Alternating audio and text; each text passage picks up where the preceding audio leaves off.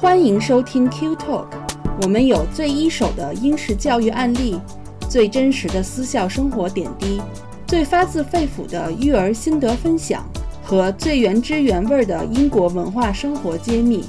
英才施教，育卓成器。Q Talk 让您在英式教育之路上思路清晰，步伐稳健。大家好，欢迎大家回到 Q Talk 教育小声说，我是安琪。啊，大家好，我是小峰。今天我们聊的这个话题，准确的说，我们每个人都经历过啊。这个事儿呢，可以说每个人都有每个人不同的感受吧。啊有的人可能是非常享受这个过程，有的人可能呢是非常痛苦，啊有，的人呢现在可能还在坚持，但是有的人可能早已放弃了。你说的是《本草纲目》毽子舞吗你？说的是啥呀？我都没听说过。你最近没做刘畊宏女孩吗？这是全全网风靡刘畊宏女孩男孩啊！我昨天早上就是 昨天早上跟着练跳了一下，就是就是我跳的已经都就跟狗一样喘在地上了。然后刘畊宏告诉我说，我们今天的暖身刚刚结束。哦，我听说了，我听说了，国内的一个 现在异军突起的网红，是不是？他是本身就是一明星，只不过他一直就是不是很红的一个明星，但是因为这个 lockdown 之后的这个健身热潮，就是他他他掀起的这个热潮，就一下子在抖音上就又红起来了。对对对，哎，不过好像有点扯远了，是吧？嗯对，你说到底是什么呀？不是毽子舞啊？我说的是学习英语。哦哦，对，还别说，真是，嗯，我估计我们这个年龄，如果大家现在比如说在国内上班啊，就是按部就班的上班，可能大部分人已经忘了英语，或者是放弃英语了吧。我觉得我要不是说几年前突然去英国的这个经历，我估计我自己也放弃了，就是已经忘了。嗯，我如果回忆我学英语的历史，好像痛苦大于享受。不是你先说你的吧，你你你安琪，你看你这个都结婚了对吧？天天说英语，你这看起来不是很痛苦，把我这痛苦的留到最后再说。说说英语跟这个学习英语不是一不是一个概念。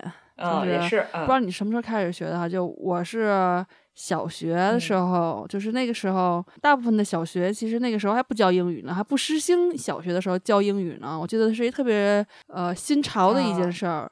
呃，我当时六年级的时候，然后我们学校嗯来了一个特别年轻漂亮的一个女老师。教英语，然后就比较洋气，他可能刚啊毕业或者刚留学回来之类的。然后呢，那个时候我记得我我啊课本是什么，我我记我不太记得是什么地方编的课本了。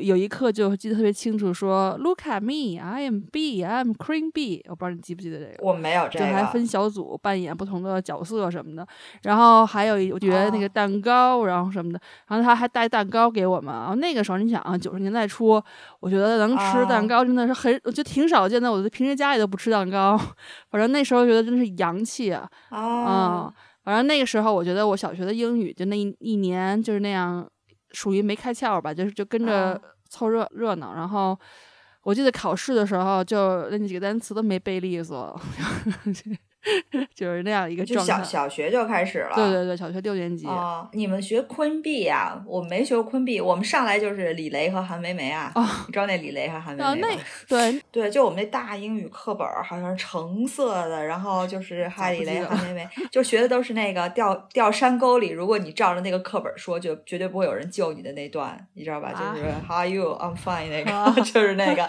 就之前对之之前我我说我是小城的。姑娘，你们北京大城市没法比，我们都初中 一年级才开始学英语的。嗯，呃，我估计那时候我们全城能找到一个英语老师，可能都不太容易。所以那会儿，因为我们那会儿的老师，你看比我们大，应该基本都是四五十年代出生嘛。然后那个时候四五十年代出生的人应该学俄语，像我姑姑他们就学俄语。对对对，所以我也不知道我那个启蒙英语老师为什么是学的英语，因为他确实年龄挺大的。啊，然后我们那个英语就是就是从 A B C 和音标开始的，我记得特清楚，第一节课就是唱歌，唱那个 A B C 啊，然后前头我是会唱的，就唱那个唱到 Z，那是我是会的，后边那两句我就死活不知道，我没听过呀。我们老师教了好几节课，我就死活不知道后边那两，他也不写在黑板上，对吧？然后他就让我们就是有音儿学音儿那种。但是我们班有一个男生，他妈妈是我们学校高中的英语老师，就是一个特别特别特别虎的妈，很有名的虎妈。然后，所以他小学的时候就在他妈的逼迫下已经开始学英语了。所以他那个初一就第一节课唱那歌 A B C 那个，他就他就唱的特别好，他就是领唱。然后我花了很久才知道最后那两句是什么意思，就到底是什么，我都不知道是什么意思。人就开始领唱了。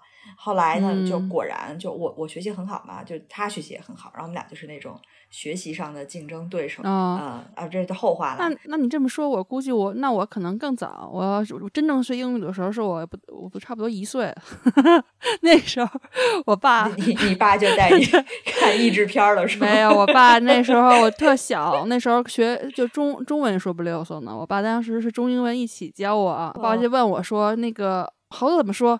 然后你就说 monkey，然后你，然后他就说，那那猴子吃什么呀？猴子吃 peach。然后呢，就这种，就是，就他就一直问你各种各样的问题，什么熊猫啊，反正就是这种中英文对照的。我一岁的时候，哇，你爸真是，你爸真是太洋气了，不光会扛圣诞树回家，还会。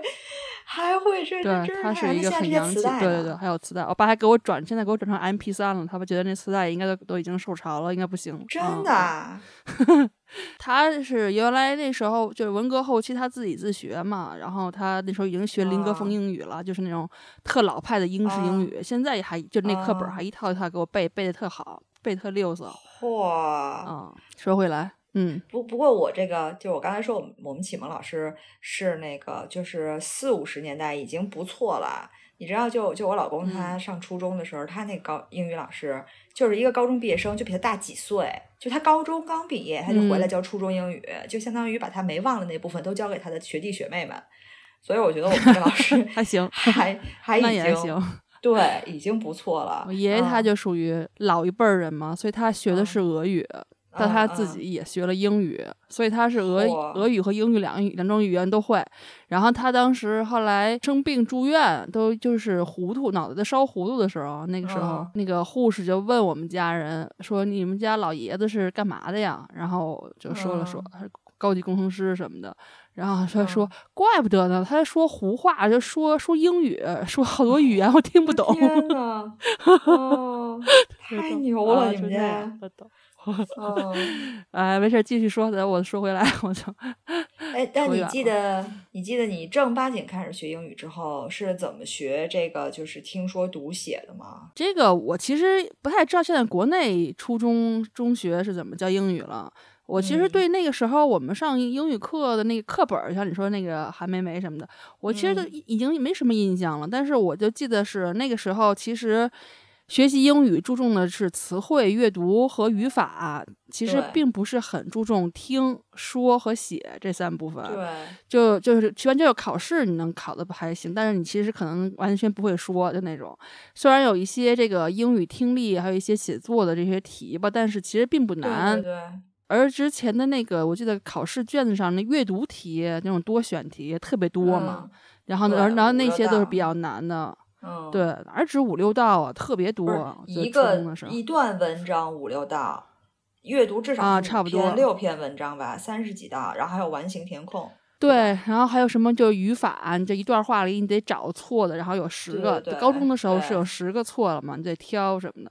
然后那时候，因为我文理分科的时候分班，我因为我数学、英语和政治，你政治好啊？对，我是就是这辩证法那块儿比较好。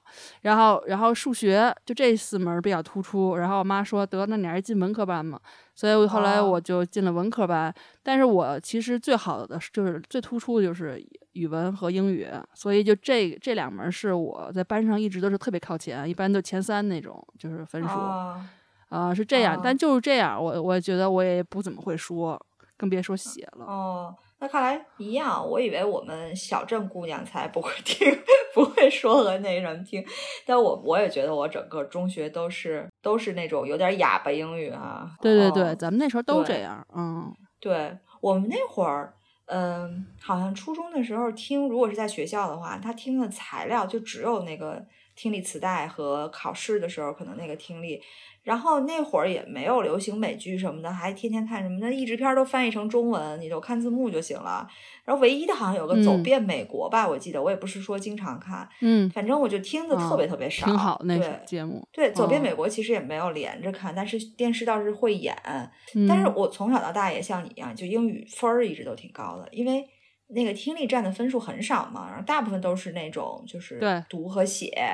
啊！但是听力我永远听力分是最差的，可能有时二十道听力题我能错一半儿，就因为你那个耳朵听的少吧，你就没有对那个词汇的敏感度嘛，你听到之后就捕捉不到，然后你还要处理，你处理的时候就会把它翻译成中文再处理，就减缓了那个速度，然后下题就过了。嗯，所以那会儿每天的练习其实都是做题，就是词汇、语法嘛，一填空、阅读什么的，然后阅读都有很多技巧嘛。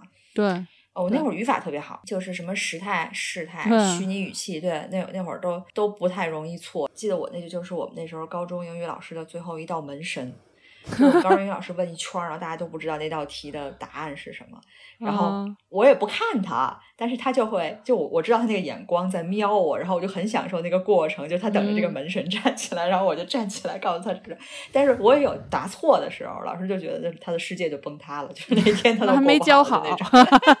知识点他他可能没教明白，真真真没，也可能，反正我我，但是我高考英语也没考好，所以我觉得他也挺失望，可能他没想到我高考英语，我也不知道为什么高考英语没考好。嗯，而总结下来就是，我感觉我的整个初中、高中哈都是在科语法、科卷子，就是天天就是在写啊写啊。咱们那时候都这样，没有读啊，不是那种。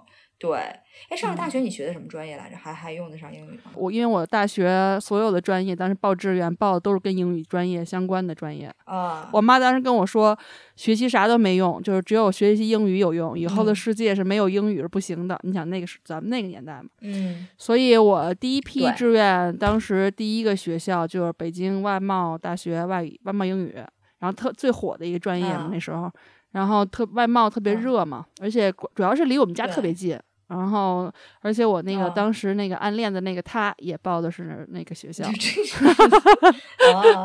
但是我那个 他后来知道了吗？啊，知道了，对不对？不说那个，但是那个高考发挥失 常，后来差了一分儿，就第一志愿就没考上。然后来呢，咱们当当时我们是就是先填志愿后考试，不太一样。然后，但是我当时第一志愿就是那个第一波的那个梯队。呃，第一波重点，然后呢，第二志愿是那个广东外语外贸大学，然后是英语专业的国际新闻方向，所以呢，我就属于我我就是属于英语专业嘛，就我肯定不管学什么都是英语专业，所以所以呢，就是还挺好的。我当时对，当时没有调到第二梯队去，就就是等于它第二波重点嘛，就是第一波是最就最好的嘛。当时的报那个大学策略，我妈跟我说。就是说，你你第一波的第二志愿，你如果你再报一个北京的学校，就肯定是拖不住你了，就因为北京的学校竞争都很厉害嘛。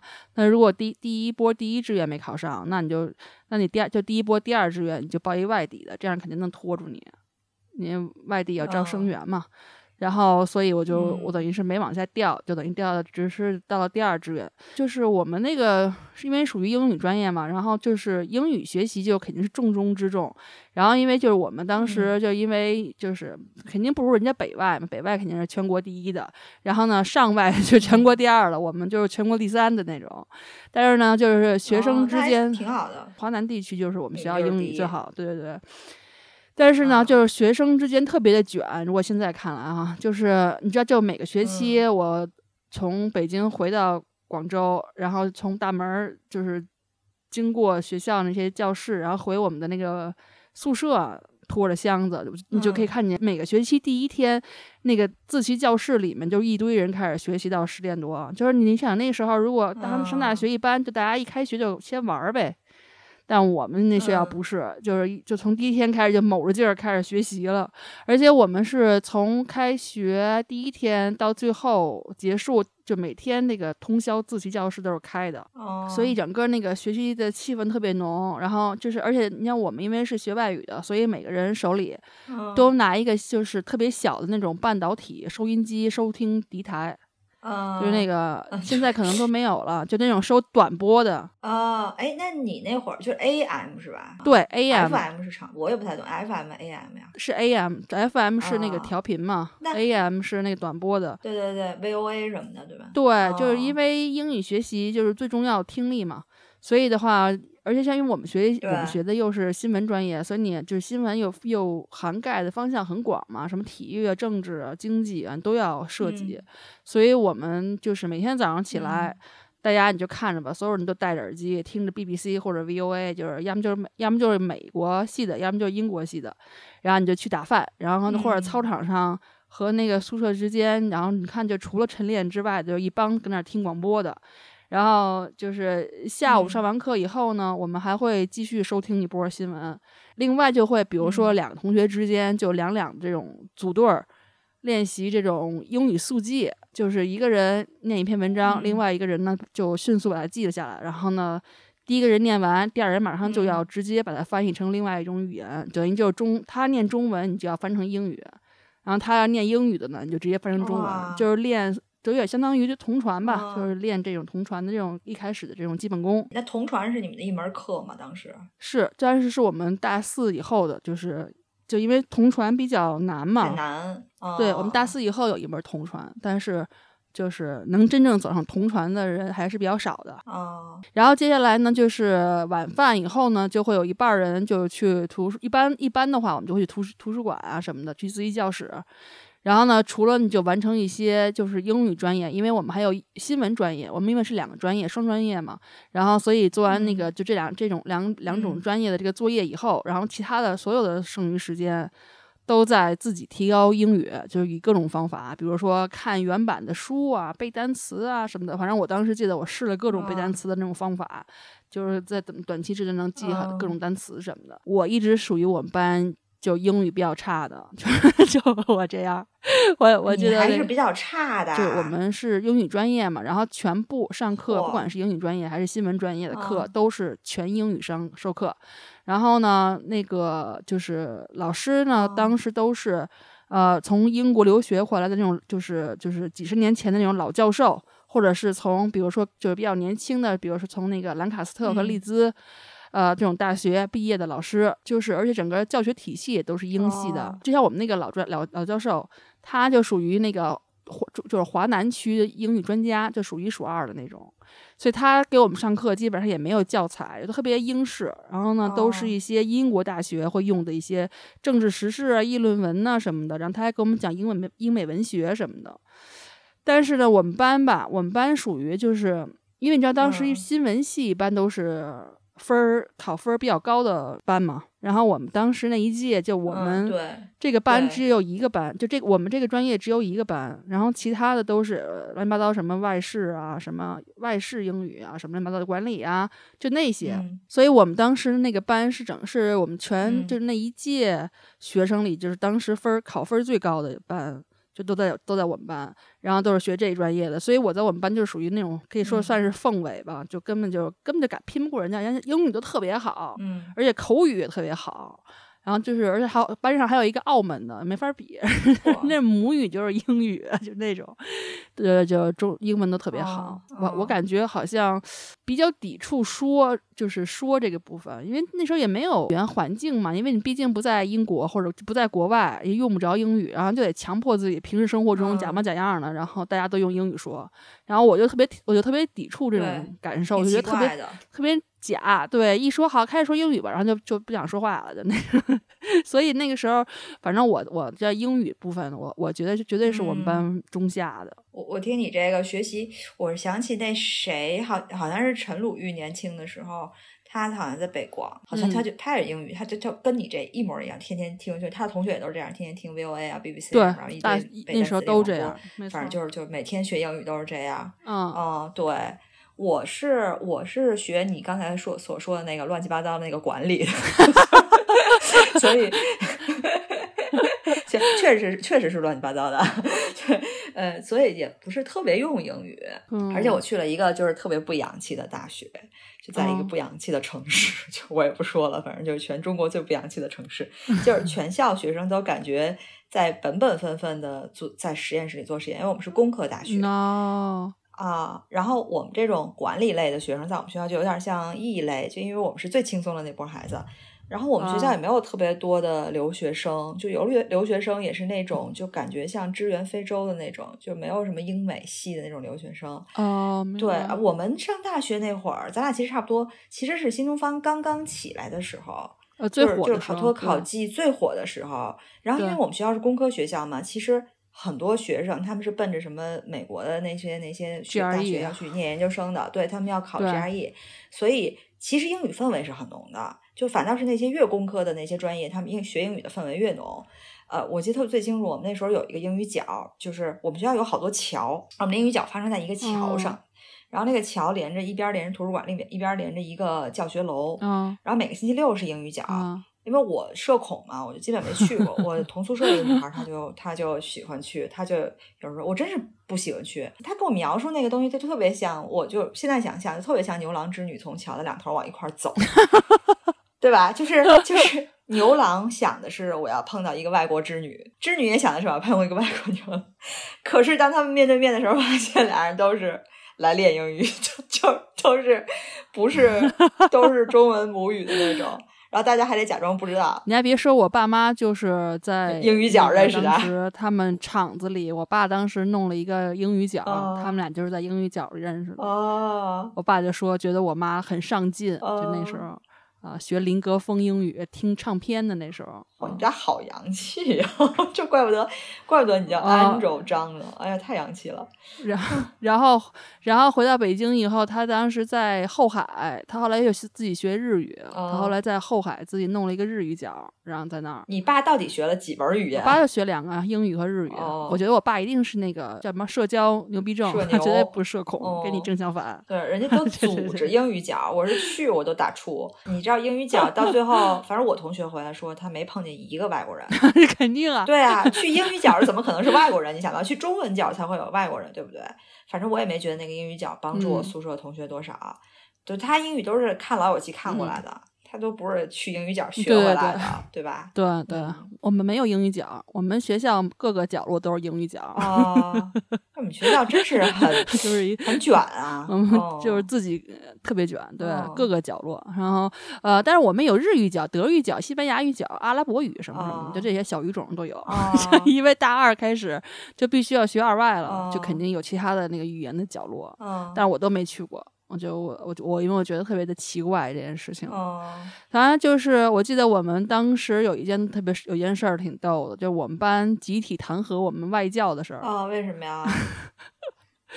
就已经跟你说嘛，因为我们学校整体那个学习气氛特别浓，然后我们班因为就是我说是属于尖子班，就基本上就是我们我们班属于那种平时生活就是生活作风特别涣散那种。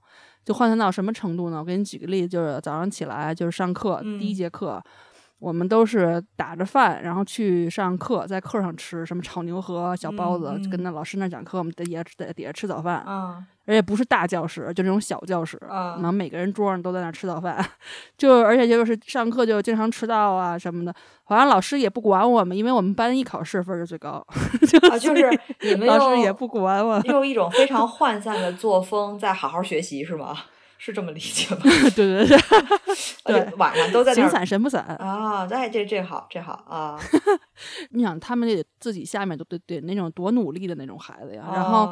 大二大三的时候，我记得有一个外教，那个时候那外教是一个澳大利亚来的外教。然后呢，他就一上课，我那门课叫什么我都不记得了。反正他一上课就给我们看那个有英文的电影。然后呢，就就基本上啥也不教。然后呢，那个而且他口音很重嘛，就被我们嫌弃。因为就因为我们老师，你想。就基本都是英音的，他是一澳大利亚口音，然后就 一个学期下来以后，就我们班就集体反映说他的课就什么也没学到。然后呢，我就我们班上那几个就特别积极的那些，就就写联名信。然后弹劾弹劾他。后来反正就是搞得还挺大。后来确实我们我们我们赢了，然后就把老师给弹劾了。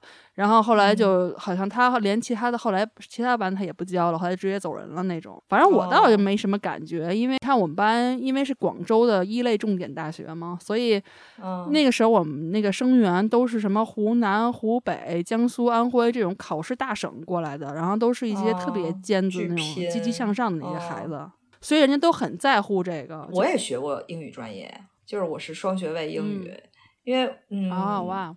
我们那会儿就是你得考专八啊，对，哎，我专八还考巨高。反正我那会儿因为管理就很很简单嘛，就是我那时候学财务管理，就是我们整个管理学院最轻松的一个班，然后最轻松的一些课，就我们的课是最少的，我们课表永远都是最空的。后来我就觉得没什么意思，哇，那你跟我太相反了。对我真的课本特别空，然后就你就快到考试的时候，晚上熬几个夜，基本上就差不多了。然后而且还能轻松拿奖学金什么的那会儿，后来我就没事儿，我就说他就奖学金呢？啊，对对对，有，对，那就去学个双学位吧。那因为整个文科在我们学校就是就是弱项嘛，所以我们那个就是文科那个英语那个叫什么系我都给忘了，它不叫英语系，它叫一个什么社会什么什么系，反正英语系是其中的一个系。然后就去学了双学位。呃，如果是普通别的就别的专业的英语课就没有外教的，只有双学位和英语系本身是有外教的。呃，然后我去报了那个英语双学位之后，我记得特清楚，就是第一节写作课就是一个外教，然后那个外教长得特别像汤姆克鲁斯，就是就是一个特别矮版的 汤姆克鲁斯，就矮汤姆克鲁斯已经不高了，他是一个矮版，比他还矮。比我们澳大利亚外教不错了，我们是夏威夷外教，就是就 就那什么口音？我听的一直就是美音，我从来没有看过英音的，就或者说我看了，我也对那些东西不敏感。我看就是美剧嘛，嗯，对吧？从小到大一直都是听的那种，就是大舌头美音。然后他的口音就是那种大舌头美音啊。然后他就说他是夏威夷的，他就说夏威夷特好特好，怎么怎么样。呃，然后其实他大部分时间在，就我觉得跟你们澳大利亚人差不多，就是大部分时间都是在好像混课啊什么的，呃。反正，但是因为他长得帅嘛，然后我们也是双学位，就好像老师也不要求那么多。他就反正他最大的好处呢，就是每节课会鼓励我们说，然后他要跟我们交流，然后他特别的能能侃的那种人，他要跟每个人说话，要交流。对我们那老师也这样，就会对吧？就都是就会聊天，特别白活。对，但是真的很难。像我刚才说，我从小到大我就没说过，听也不行，说也不行。然后开口真的太难了，而我我一看长得帅的人我就打磕巴，就还别说说英语了，我说中文我都打磕巴。所以呢，那会儿其实上双学位的就是写作和口语课，他还教口语课，我都挺紧张的，就是都张不开嘴，根本就没有什么什么练习，我觉得。嗯。所以这个说话的对象也不能太帅，我觉得就是口语其实一直都是一个自信心的问题，就是你自信心强大。超过他，你就嘣嘣嘣特别流利。但你要是 一不自信，你就开始卡壳了。我觉得，对对。哎呀，我听你说你们上上课这么轻松，我好羡慕呀。我们当时都到大四了，我们还十门课呢，都是就是特别多课。别人都去实习了，我们这儿还吭吭吭学习呢，特别特别的累，压力特大。对我们即使加了双学位的课，我都不觉得我特别。特别累，因为那会儿我特别羡慕我们楼上建筑系的那些女孩，她们真是成宿成宿的画建筑图。但是在我看来，我觉得那就应该是大学生活，就应该忙起来，对不对？那我们就真的是加了双学位，而且我们双学位其实也是，虽然说要考专八，然后我们也学了同传，但是那些课就是同传，还有翻译，就中翻英、英翻中，都是就是一学期，然后就把你想你你如果英语专业，他要学四年学这种东西，然后我们就一学期，然后就。就学完了，其实根本就什么都没学到，就特别是翻译。我觉得翻译，其实当时那个老师是蛮好的，是我们学校啊英语系的扛把子吧，是中国中国人啊，但是他实在是那种学术英语的那种扛把子，他教的挺好。可是他也是作作为他教双学位，他可能自己也不是很重视，因为他也知道我们就是混个学位就行了嘛。然后我们学呢，我们也不是很重视，我们就混个毕业就行了。所以双方都不重视，就导致这个就相当于就是有点浪费。但是我我刚才说我专八还考挺好，因为英语对我来讲，我从小到大就是一个考试型选手，就是考试都能拿高分儿。像我四六级都是就是九十多分，基本满分的那种。嗯，但是我一到听和说，我就不行，就打鼓。像你说的，就没有没有自信，就是你自己心里就有自己自己的暗示，就说我不行，我不会说。而且我说的逻辑永远是把中文转换成英文的那种那种逻辑，就是你又没有输入，你又没有输出，我又不让人别天天看美剧什么的，我也没有。然后呢，我又不输出，对吧？就中间这个通道又是堵着的，所以我现在其实后来我想，我觉得就是其实听说真的没有什么特别的办法，就是说你除了多练习就没有别的办法。所以你为什么我考试的时候那个分数好，就是因为你做题多嘛，对不对？你做题什么语法什么做多了，不都就就能总结出来，练手多。但是你嘴巴耳朵它不张开，你不给机会让他们去试错，或者让他们从里头去学什么经验，你也不可能从里头蹦出来的英文特流利，对不对？就是，哎，你你后来你有没有就是到了英国之后，你有没有呃，或者上班之后有没有好的方法，就是听啊说呀？嗯，我其实。没有，就是 我记得当时我在我我上大学的时候，我就记得就是我们班那几个学习特别好的，就英语特别好的，然后就比如说像深圳的呀什么的，当时跟他们交流过，我说你们怎么学英语平时？然后他就他其实说他说他平时写作他就是看书，他他特别喜欢看小说。所以他就看，他就在图书馆里借好多那种英文原版的小说看。然后我说我哎呀，我看不下去，就完全看不下去。他说那你就看那个简易版，就是就是简写版，先看简写版。他说你，对，他就说你就甭管什么词儿，看不懂看得懂，就就跳，就你你就你就那个就尽量多读，或者你多多读了以后。你就有感觉了，反正这当时他，我记得当时那个深圳的那个女孩，反正这么跟我说的。但是我就是不行，我一看中英文书我就想睡觉，就反正我觉得我这个啊，我就感觉我一直学英英语学挺努力的吧，但我可能也就停留在这个就是考试上面，好多东西，嗯，比如说当时口语什么的，我真的是说不说不出来，就真的是哑巴英语。然后那时候还挺着，我妈还挺着急的呢，说你平时也不说。我说平时跟谁说去啊？就那种。但是后来到了英国以后，其实我并没有怎么学习英语啊，因为。因为你就毕竟到一下就给你扔到一个语言环境里嘛，就是我当时是因为为了早点到英国，所以当时我那个专业上上课之前，你想是九月份开始上课嘛，嗯，我当时先提前报了一个我们商学院的那个 Pre MBA 的那个课，嗯，这样的话你就可以提前一个多月到英国熟悉环境，然后就赶就是可以提早就是进入状态啊什么的。我记得我当时一下了飞机，就自从我踏上英国领土的那一秒。我就好像自然而然就开始就就按按了一个按钮就可以说英语了，不知道为什么特自然。啊，对，然后就到了到了宿舍，我记得当时那个课程的负责人给我介绍，就晚上还是挺晚了那时候，然后他给我介绍整个一些情况，什么宿舍什么的。然后我就记得我当时跟人侃侃而谈，特别流利，就特能说。我当时自己都特别惊讶。你你的积累可能够了，嗯，你自己不知道。对他可能你说打的那些基础就在那儿，加上一下有一下有一个环。境了啊，你就一下就转变过来了。反正我当时也觉得挺神奇、特惊讶。有就是其他的一些学习，其实都是生活中潜移默化的跟人的一些沟通和交流吧。我觉得就是因为当时我特别爱交朋友，然后又喜欢各种办 party 什么的，所以我觉得就是一下子从原来那种哑巴，一下变得自由自在的感觉，特开心。我刚来英国的时候就感觉这个。词汇量就是就是特别不够，就虽然是我们当时狂背单词啊，你想就背各种各样的那种词汇，什么 GRE 单词，什么托福那种，那其实你背了很多单词，但是到英国，比如说生活上的词汇，你根本就不知道。就比如说你要去，我当时要买被。子，你都不知道被子怎么说，就被子就是发现这么简单的一个词，原来我们学了十年英语竟然没学过，就是这样，特别脱节。嗯，然后就生活中的好多词都不知道。嗯，然后我当时就又在那个英国酒吧里打工。你想酒吧嘛，就是一个最生活的一个地儿，所以就我觉得英当时英语也得到了特别好的锻炼。然后另外呢，我就是挣了钱以后呢，就我就会就是经常是周末就会一个人去挑一个英国的一个城市，然后去转转，自己去玩一玩。然后基本上每个星期吧，都去都去电影院，因为当时就觉得看电影可以练听力嘛。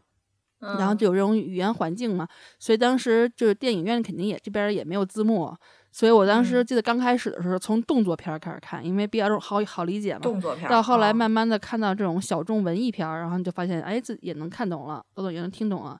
这时候你就会意识到，哦，原来自己其实英语有点提高，就是就是这样。其实都是从平时生活中嘛，就这样去练，也没有特别专业的专就真正的去学习，因为就已经扔到了这个环境里了。我的话，我好像跟你正好，反正不一样。你是到了英国就能聊，对吧？我是因为我刚才说，我我毕了业之后就上了一段时间的班，我就一直在国内，我也没留学。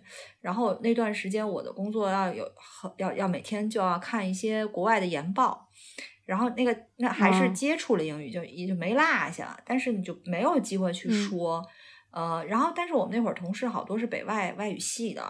就他们英语底子还是好的，就是偶尔偶尔会有那种外资行的人来交流的时候会就开会什么的，但是我一般也都不会说，毕竟也不是我组织会嘛，反正就听那些外语系的人说就行。但是你后来我老公要工作要挪去英国要搬去英国的时候，我辞职了，我就决定这不能一点儿都。也都不不把英语给捡起来，对吧？我们当时就有一个机构，就是其实是我老公他那个外派的一个 package 的里头的包含的一个项目，就是说可以给你的亲家里人的这个英语英语课，就是有一个机构给你英语课，然后这机构是全球的，他在北京可以上几节，然后你到了英国可以接着上，它是一个 package，大概一百节课还是怎样？后来我就那我就上呗，我记得北京那个他就在那个永安里旁边，就在那个秀水旁边那个楼里。然后我就去了，我就以为是一个又是很帅的老师，我以为我很有老师缘嘛。然后去了之后是一个 加纳的老师，就我都不知道加纳这个国家是说英语的。然后我也挺纳闷的，我就问人我说：“你们不是说法语吗？”他说：“不是，我们说英语，我们的官方语言是英语和法语。”但是说实话，加纳加对，但加纳老师真的有一个很奇怪的，对他他口音觉得哪儿的都不是，对他就是就是加纳口音，或者 反正我也不知道。就是你本来我就听不懂，你还得花一段时间去适应。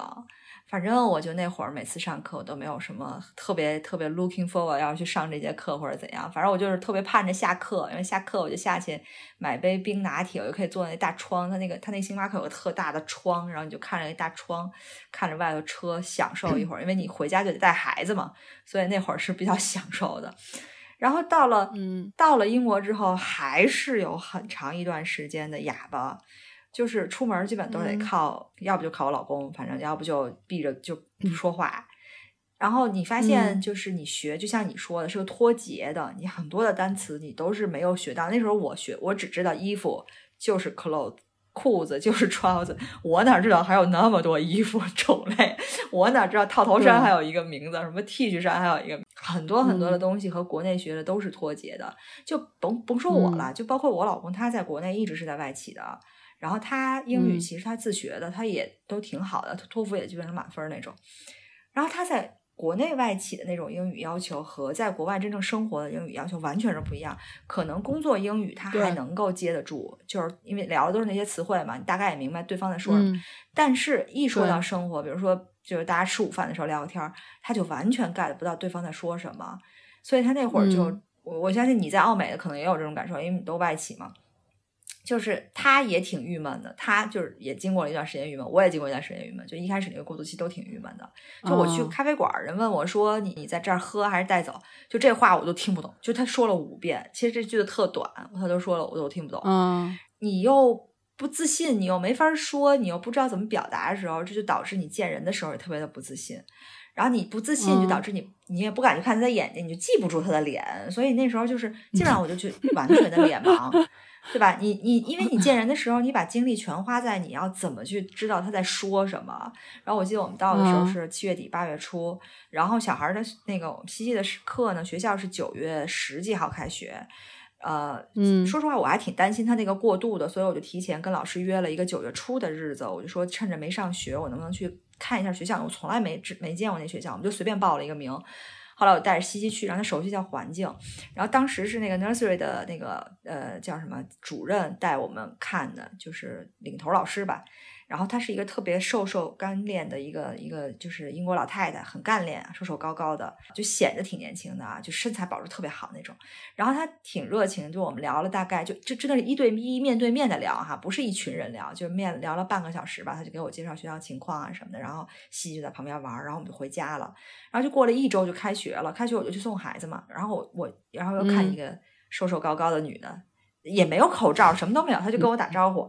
然后我就 完全忘了他是谁，我就说，哎，前两天是你们那个 Mrs. Bish 带我去参观，然后他就说，我就是 Mrs. Bish 呀，然后我就觉得，就是。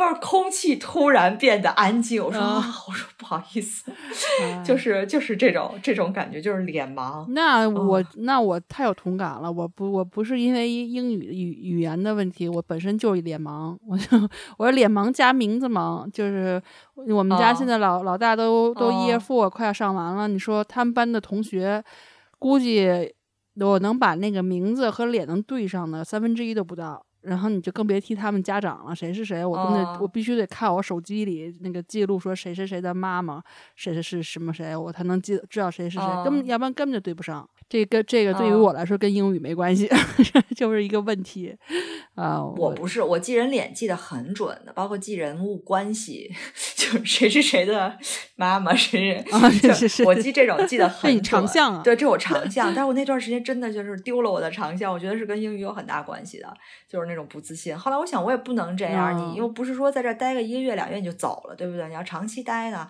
那我只能硬着头皮去社交啊，去认识人啊。毕竟温莎又那么小。你抬头不见低头见，你总得认识点人吧，对吧？然后那会儿呢，就 nursery 的妈妈基本上很多还是半职或者甚至就是全职在家不工作的，就他们有很多时间，所以他们那会儿经常组织什么 coffee morning 啊什么的。然后呢，我就我就也去过一。第一次去 Coffee Morning，我就我他们就一群人跟我聊，我就我就抓瞎了，我就根本应不了。后来我就只能一个一个聊。后来我就抓着我们一个邻居，然后他就跟我住一条街，他女儿跟西西在一个班那会儿，然后我就抓着他，我就开始练。然后我们就没事约个 Play Day，因为很近嘛，就隔了四个门儿。啊，后来呢，就是硬着头皮跟他说，反正我说什么呢，人家是大概能明白的，人家也能接得住，对吧？人家也能理解，可能你的语言就是在一个练习的过程，所以呢，我我就我就反正就不知道，我就问嘛，他就给我解释。我觉得这过程当中，就是耳朵是练起来了，而且你适应英音了。说实话，我刚到英国的时候真的不适应英音，我听 BBC 新闻就是一句都听不懂。然后呢，你就慢慢就适应那个英国人的用词了。其实说实话。我觉得看他们日常生活当中聊天儿，也不会用很多很多特别高艰深的词，也就有人说日常聊天儿英语也就二三二两千到三千个词汇左右就够了，这确实是差不多就这些。所以你听得多了，发现哦，他们就用这些词这些词，然后你下次就知道了。然后你听多了一些人说话，你熟悉了他的那个语调、他的口音，甚至他的那个就是一些发声的方式，你下次再碰到他们的时候。你就没什么紧张感了，甚至说你可能没有完全理解这个句子的意思，但是你大概差不离儿都可以猜得出来，所以紧张感没了之后，你还可以表达的就更自如一些，然后你慢慢学到一些词儿了，你还能就更地道一些吧。所以我这是我觉得就是这是一开始硬着头皮去 play day 去约 coffee morning，就是慢慢的稍微提高了一些。哎，不过说到这儿，我有个问题啊，安琪，就是因为像。你和 James 一块儿，就一开始在一块儿的时候，因为他会不会也去时不时的说一些俚语啊、什么言语啊，就是你不明白的，然后你会让他给你一一解释吗？会啊，就别说是这种，就是呃成语啊或者俚语这种，就他们的一些一些固定用法了，就是就是普通的这种词汇。其实你刚才说他们，呃口语其实就比如两三千，但就是说。你说的是名词和动词，但是其实我觉得英语最难掌握，不要就是咱们自己最难去表达、去说、去写的，基本上是形容词和副词。对对对对，这两块儿我觉得是特别弱的。就他用一个东西，他要用各种形容词去表示，然后有微微弱的区别。你我觉得咱们很难很难去知道。就到现在，有的时候就在那个我们就 James 他他们家庭那个群里。呃，他有时候他姐姐发一个发一个什么东西，然后我还得偷偷问 James 这词儿什么意思，就就就就他他其实用很多这种词，咱们平时跟这样咱们中文也是博大精深的，用很多一个意思能用能用很多种方法表示，对，所以你其实这个东西挺难一下子就就掌握的很地道，包括就是说有一些词，比如说呃一堆就这种相近的词同义词。但你其实并不知道，在应用上的时候，你什么地方应该用这个词，什么地方应该用那个词，就是它的区别在哪儿。有的时候很微弱。比如举个例子，比如说那个 lift 和 elevator 这两个词，其实中文咱们当时背单词都是电梯，我当时用就胡乱用。但是其实后来发现这两个词其实是不同的，对，就不能胡乱用。对，一个是直梯，一个是扶梯。对，然后还有当时就是你说 pants 和 trousers，其实这个词就这两个词就属于英美用词的区别了。就是当时我刚到英国的时候，我会跟 James 说，呃，pants，但这就是美式用语讲讲裤子嘛。但是其实英英国人认为 pants 是内裤的意思，就男士内裤。嗯，然后他他你要说裤子得说 trousers，所以当时还他还笑我，就是他我当时说他的 pants，然后他就笑我。然后，其实因为我当时认识 James 的时候，就是在国内认识，那时候我已经在英国留完学了，所以那时候英语是已经比国内的大部分人都好很多很多了。然后，但是就这个样子，就是其实有一些我们俩沟通一些深层次东西，其实还是需要呃，就是经常学习的。所以后来我，尤其是到解释，对，尤其是后来我到又搬到英国来，就我跟他会跟他经常看一些就是英国这边的电视，什么脱口秀和一些讨论时事的一些那种搞笑的电视什么的，我一经常都不明白他在笑什么，就不你在笑啥呢？就。感觉人家说的每个词儿你可能都听懂，但是他他说的是什么你就不知道，因为有很多文化的一些东西在里面。对。所以呢，对，所以他经常他他就给我他就给我解释，但一般你解释完了吧，你确实是明白，但是那个笑点也不好笑了，反正就 特别尴尬，特别尬。嗯，然后你刚才说的那个，你说当时你来英国，你听不懂这个，就你觉得英音的这个问题，我当时也也是一个特别深刻的印象。但我当时的印象是，我当时去的是利兹嘛，然后利兹属于约克夏嘛，然后约约克夏的那个口音特别特别重嘛。然后就超级的重，然后就就跟什么什么女女王英语完全就不是一个就不是一个等等级的。然后对，我就记得当时我你知道就每天早上还养成这个听新闻的好习惯啊。然后我当时就是刚到那儿，然后就开就听人就听这个当地新闻，想信号现在终于信号好了，不用那种收听敌台一样了。但是你就发 现。那个时候就都听不懂，然后我当时就怀疑我学过英语吗？为什么完全听不懂？嗯，就真的是完全听不懂人在说什么。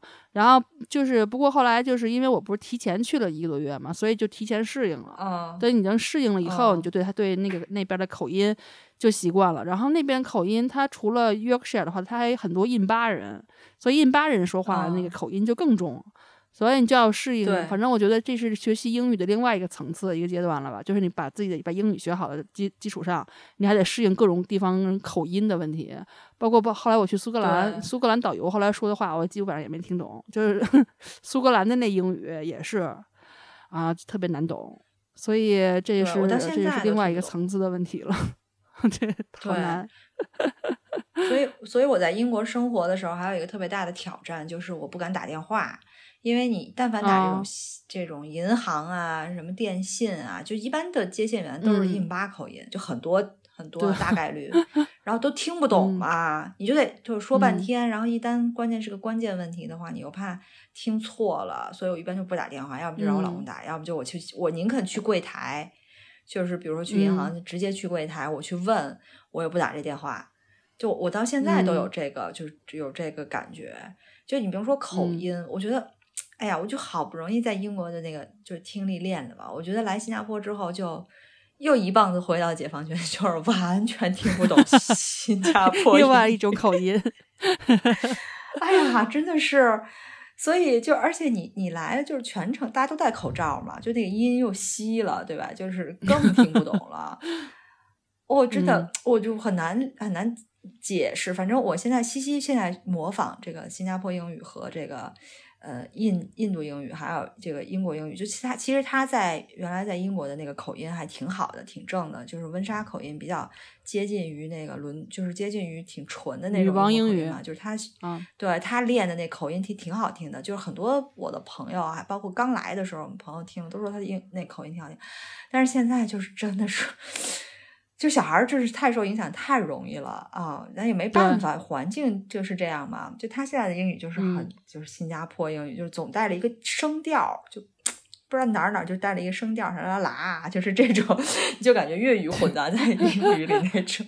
我当时在奥美的时候，我就没事儿跟我那各种各个部门同事聊天儿，然后我那个同事里面有新加坡的，然后有香港的，有马来西亚的，还有日本的。然后我们我们几个人的中间的共同语言就只能是英语嘛，然后你就听我们那一小组跟他聊天，在咖啡馆里或者吃饭上聊天，那语言那个波语音音型的波动各种垮，能往下越往下垮越 一个比一个垮。你想那日语的英也那个英语，日本人英语也很也很难很难听吗？对，然后那个新加坡和马来西亚的一说就更又特别垮，反正一个比一个垮。特别难懂，我都觉得，我觉得就中国人说，可能真的是最，就是可能是最好听的。当然也不是说歧视或者怎么样，但是好像中国的就是，如果是一个说的好的，好像确实口音不是说特别的重，不像那他们说我们有中文中国口音，是有中国口音，包括一些用法就有中国的用法，就新加坡英语也是一样，就他们有自己的专门的词汇和他们自己专门的用法，就是它不是英语的那种那种词汇。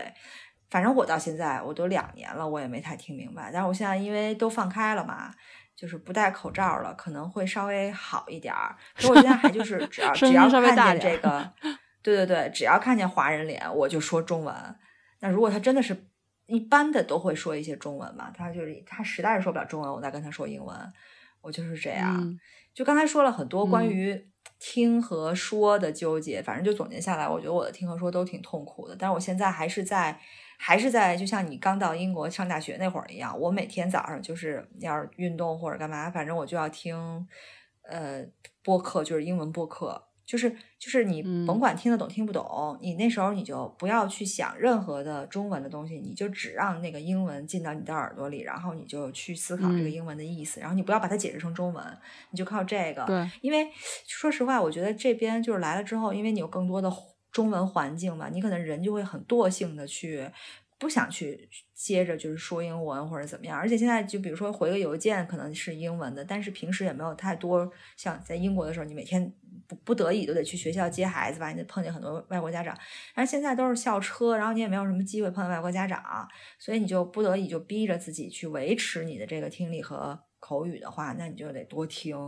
然后我发现，其实多听确实对你维持输出这个说还是有帮助的。就即使你有一段时间可能没去说英语，但是你坚持每天听、每天听，你是不会就像我们想象的，好像是垮下来或者是掉下来，一会儿听说不出来的那种，是不会的。就是你还是会很流利的表达，因为你听了好多在你的脑子里了。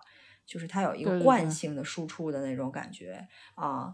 那我说了这这么多关于听和说的纠结，其实我英文写作也挺纠结的，就是到现在也没提升多少，就是这一辈子了。我觉得听说读写，我觉得写应该是最难的了。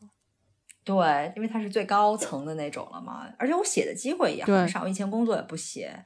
嗯，我有一个很深刻的体会是什么呢？就是在小孩长大的过程当中，我因为我督促他看书嘛。我就开始跟他一块儿看书，就是他不看啊，那他不看他怎么办？他就买了很多儿童文学，不能浪费了，对不对？那我就看，那正好我的阅读水平可能读这个儿童文学还挺合适。然后我看的多了之后，我的明显的感受就是，如果你在一段时间内，就像你听东西一样，你在一段时间内持续的看英文的东西，就是每天都看，每天都看，你在写英文东西，就简单说，你发个邮件，或者你发个 message 或者 WhatsApp 谁。你就会很自如、很轻松，就是比以前来讲要轻松很多。哪怕你在看书的过程当中，你没有说每天记笔记啊、学新单词啊或者怎么样，就这么看，你的这个也会自如很多，你这个写作过程也会顺利很多。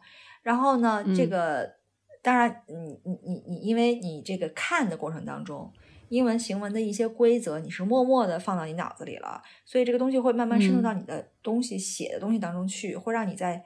怎么去写的时候，就少一些中文的影响。其实两种语言学的最，我觉得很关键的一点就是你忘记一种语言去学习另一种语言，完全像一个小孩儿一样去吸收另一种语言，而不是用一种语言去指导另一种语言，或者去翻译成另一种语言。我觉得这个是很重要的。所以你看英文的东西多了，你在输出的时候就会少一些中文的影响，你就会输出的更自由一些。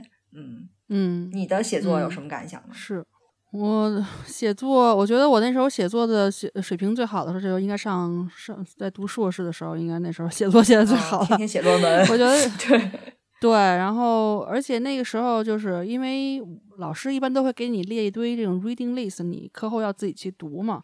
然后这一般都会跟我们专业相关的。但我一般我因为上学学英语留的这个后遗症，就喜欢在这书上画一些单词儿啊，画句型啊。我就觉得要学英语，就反正就是，所以我读特别的慢。但其实呢，其实就是说，嗯，这个不管你读什么吧，读就是你可能就是。需要多留意别人是怎么写的，就是包括可能就是上上学的时候，你可能学的是学术性的这种论文的这种 essay 的写作，但你可能在工作了以后，你需要的是这种商商务性的写作，那又完全不一样。就是你整个就不是一个系统的，所以呢，你就是可能要需要留意。我记得当时我当时在英国这边上上班的时候，然后我当时跟公司里另外一个就是我们俩是。就只有我们俩是中国人，我跟他沟通，然后那个人的英语特别特别好，特别好。然后呢，他就是。他就跟我说，他他就说，他给我的建议就是多留意别的人在写 email 或者写这种这种专业的这种文件的时候，他们是怎么用词，怎么用用句子，或者他们想表示一个负面的一个东西，他们是怎么比较婉转的去讲的，然后你把它抄下来，然后呢，就是没事看看，然后呢，尽尽量你自己也创造机会用一下这些你抄下来的句子，啊，你用过几次以后，你就变成你自己的，你就可以比较灵活的用了。反正这当时他给我的一个。呃，一一个建议吧，反正我觉得写作是，呃，我们觉得，我觉得所有中国人吧，学学英语的这个过程中，应该是最难的一点了。没错，我觉得我们说了这么多，好像我们这一代人可以说跟英语的这个渊源，好像也就这样了。就是如果如果是我们到了我们这个年龄啊，如果你在生活和工作中没有任何接触英文的机会，或者不需要，根本就不需要接触英文。我觉得很少会有人有动力去好好的学习这个语言，因为语言它是一个一个工具，你用的时候才会想到去好好用它，好好学它，对吧？你如果不用，那 真的是就是它跟健身两码事儿，它就是你这个语言的这个本事，不是像你的肌肉一样能够体现在外头的。你说你健身，那你还可以买漂亮衣服穿。你说语言好了有什么用？你就就到到到这个岁数了，对吧？所以真的是可能真的是自律狂魔什么才可能天天去。去打卡什么学英文啊？就是四十岁中年打卡学英文，类似这种标题，可能只有小红书里才会出现。对，嗯，对，其实现在就是对英文有有更多需求的，应该是咱们的孩子了吧？就是或者是这种零零后、一零后，他们其实起点跟我们已经非常不一样了，因为他们的大环境，还有包括国内的教学，估计也有改变吧。然后。可能他其实起点比我们当时要更高，所以现在可能很多的孩子，呃，他们可能听英文已经都不成问题了。嗯，对，因为他们有太多的机会去听去说，然后他脑子吸收的又快。学语言的黄金期其实就小孩嘛，孩童时期，所以就现在真的是很多孩子的英文真的说的非常好，就完全不像我们小时候什么还得从中文翻译成英文，然后磕巴磕磕吧半天，他们就是直接的一个英语逻辑的表达。但是说实话，我觉得读和写，就是他们的读和写和他们的听说相比，很多孩子就显得有点不是那么的，就是突出。就听说是很突出的，读可能还好一点，可能读懂一本书啊不成问题。但是主要是写，可能还有一些问题。对，其实像听说读写，它其实是。这四个字儿对于我来讲，它是一个循序渐进的难度的一个含义。就是最简单的是听，最难的就是写。所以可能在读呢是其中之一吧。我觉得可能对有一些孩子来说，可能读也不是很难的事儿了。是尤其是一些文学作品吧，他可能他囫囫囵吞枣，他可能读完了，他大概其实也明白里面是什么意思。好多呃英文文学的一些作品吧，其实你看要看你就是要求是什么，就是有一些，如果你说要真正的是把它啊。掰开了揉碎了，然后真正去理解它文那些文学后面的意义，其实还是有些难度的。就是比如说 r o d a l 他写的这些作品，孩子读懂他的意思其实是比较容易的，但他其实书里面很多的精华呀、用词啊。还有一些彩蛋呐，一些引申的意思，其实是需要有那个老师或者大人给你指点，或者是给你给你讲一讲，他才能够品味到其中的意思的。就包括我有时候晚上给孩子读书，读我上次给他们读了把《爱丽丝》两本原文都给读了，然后或者是那种绘本，有的时候我会给他们指出来，比如说有一些地方作者他用了一些修辞手法什么的，你就让他有个意识，否则他根本意识不到。对，没错。嗯，因为小孩儿，包括我们也是一样，我们读书可能有个惯性，尤其是读这种小说类的，你可能很想知道结局到底是什么，或者下一章到底发生了什么，就造成我们的读的时候，像你说的，可能就囫囵吞枣就过去了。嗯嗯，对，所以其实，在英语的就学习过程中，尤其是当时英语专业的时候，老师肯定是就是一般都会分这个阅读是精读和泛读嘛，就我们需要有精读，就是。老师带着你掰开了揉碎了，从语法、修辞啊、写作的背景啊、引申含义啊，你给孩子讲清楚了。但是呢，又需要这种大量的泛读。就泛读呢，就是这种，不管是不是有生词，就你要把它先读懂，然后又就是以量来取胜。然后它其实是培养一个语感。所以呢，就是呃，我刚才讲，刚才我说的，我那个嗯，当时大学同学给我的。给我的建议就是这样，它其实就是提高的是一个语感，但是就是作为英语学习来讲，其实精读和泛读两个必必须都要都要有，不是说只有一个就可以。对对对，是需要你又要有量，又要有那个精，所以呢。对，这样的话才能说反映到你的写作上面，才可能就是对写作有提高。因为其实你读的多，肯定是对写作是有有影响的。读嘛是一个输入，嗯，那你那个写是输出，那你两个之间的通道不一定是能够打通的，是敞开的。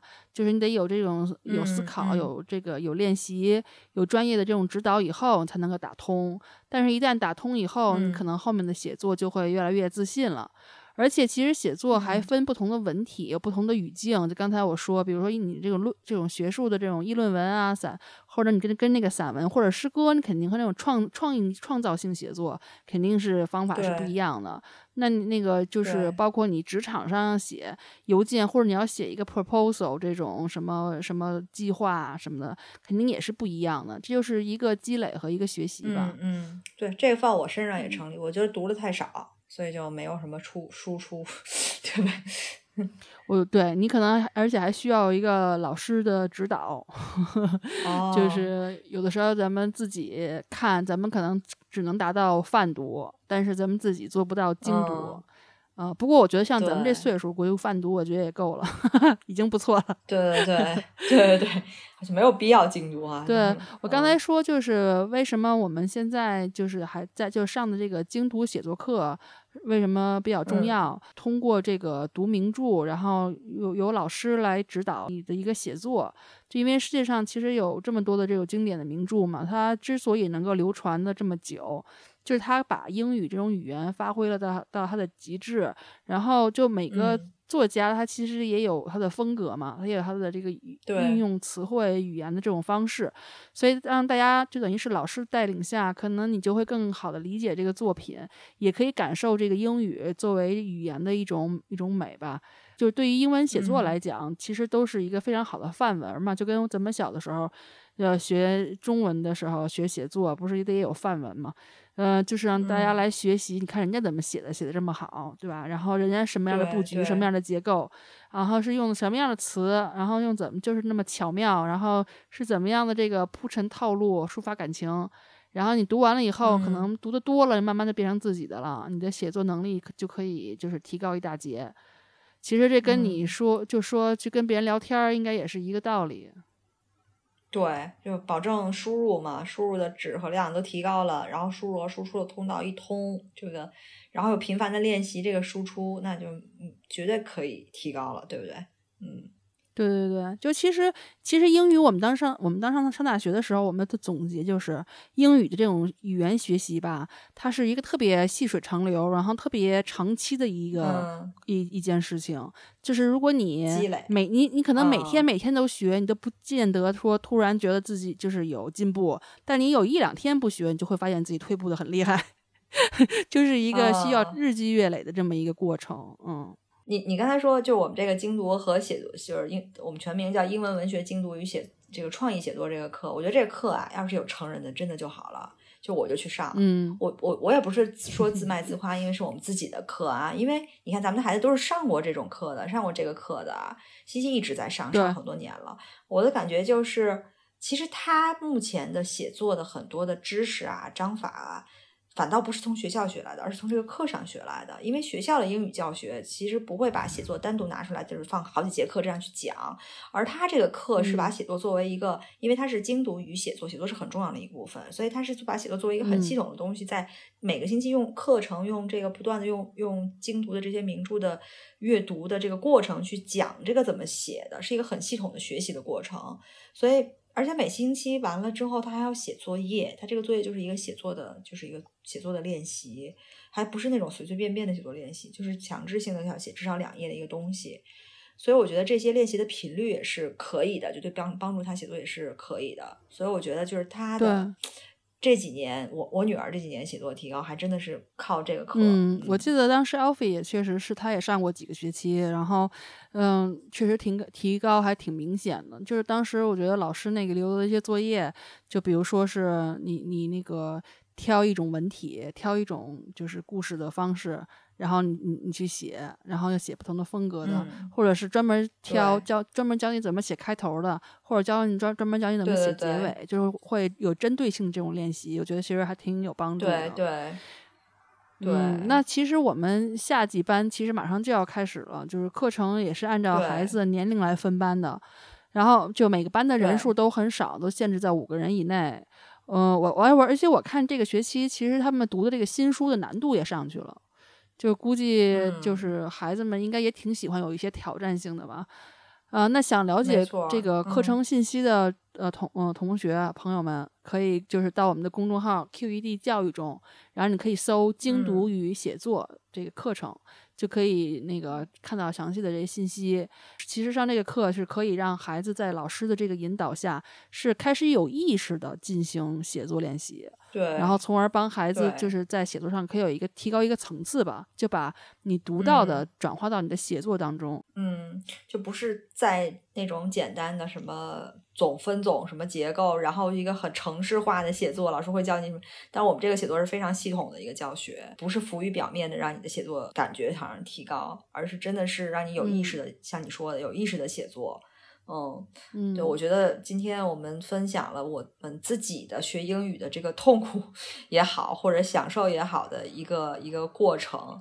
我觉得可能大家也会有这个各种不同的学英语的经历，不管是我们同龄人也好，或者比我们年轻的人也好。如果你们愿意分享，你们也可以在我们的这个小宇宙或者是喜马拉雅的留言给我们留言，看看让我们也体会一下你们的痛苦，就是大家的痛苦，或者是经验。对，呃，对对对。但是我们这个生命不息，学习不止，对吧？如果对语言有兴趣的朋友，肯定他也会这个。不停的去找寻这个学英语的这新方法，但是孩子绝对是个海绵的，他是会对这个语言特别的学习特别的感兴趣的，他也会对这种这种很有挑战性的课特别的感兴趣的，所以大家不要忘了去搜索这个课，了解更多的信息。嗯嗯，好，那我们今天节目差不多了，我们先这样。好嘞，那我们下次再见，感谢收听，拜拜，拜拜。Q Talk 是由英国 QED 教育集团主办的，讨论英国教育与文化生活的一档播客节目。希望我们的节目对你会有一些些帮助。更多英式教育访谈、讲座、干货，请在微信公众号平台、微信视频号、小红书、哔哩哔哩和 YouTube 上搜索 QED 教育。麻烦您点击订阅、分享我们的频道，或者给我们留言。您的举手之劳就是对我们的最大鼓励。祝愿每个学子都可以在国际舞台上发挥出自己的最大潜能。